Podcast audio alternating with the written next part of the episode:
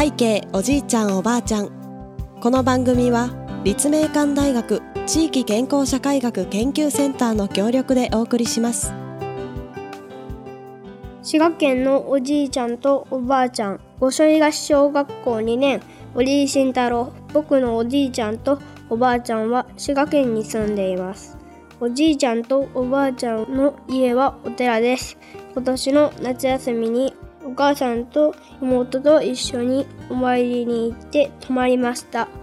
お寺には大きな池があり亀と鯉とダリガニが住んでいます。鯉は25匹ぐらいいます。お参りの後におばあちゃんと一緒に鯉に餌をやりました。鯉は水しぶきを上げて寄ってきてパクパク食べてくれました。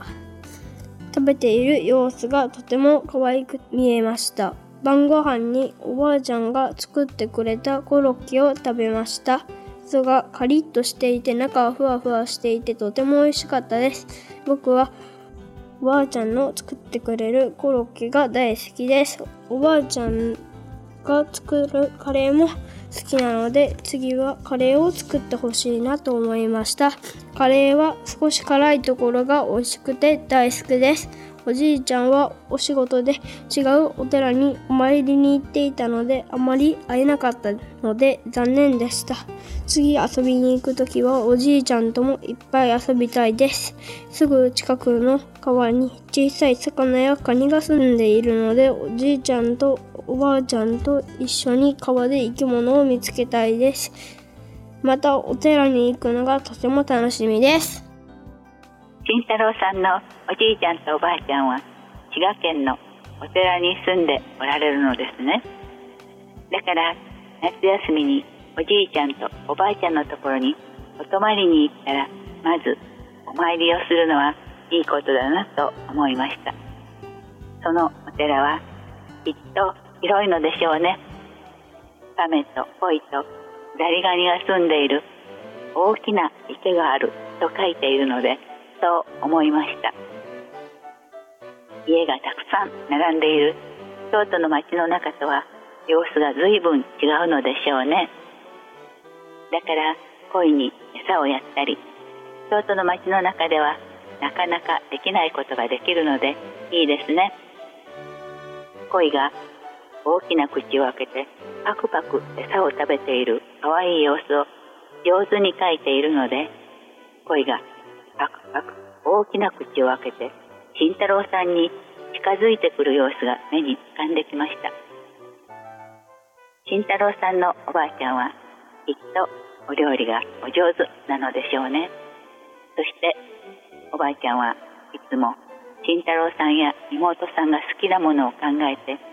晩ご飯を作ってくださるのだと思いました。外がパリッとして中がふわふわのコロッケや子供向けの甘いカレーでなく慎太郎さんが少し辛いところが好きだというカレーなどとても美味しそうだなと思いました。この間の夏休みはコロッケを作ってくださったので今度はカレーを作ってくださるかもしれないですね。そして次に遊びに行った時にはこの間の夏休みにはお仕事で来られなかったおじいちゃんとも一緒にたっぷり遊べるといいですね。お寺の近くの川に小さい魚やカニが住んでいると書いていましたが今度行ったら小さい魚やカニの他にどんな生き物が住んでいるのかたくさん見つけてください。次におじいちゃんとおばあちゃんの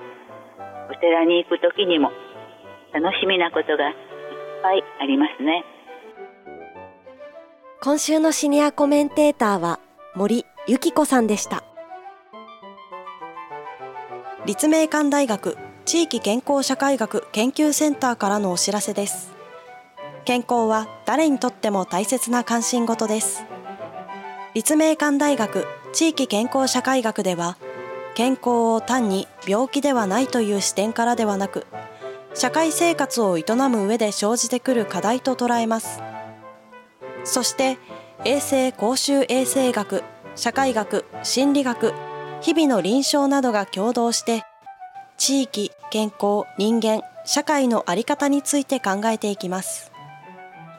子供の頃から自分のおじいちゃんおばあちゃんや地域の人に目を向け、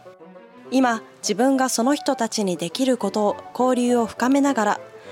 地域の中で果たす役割、地域が楽しく住みやすくなるための役割を考えていくことが大切と考えています。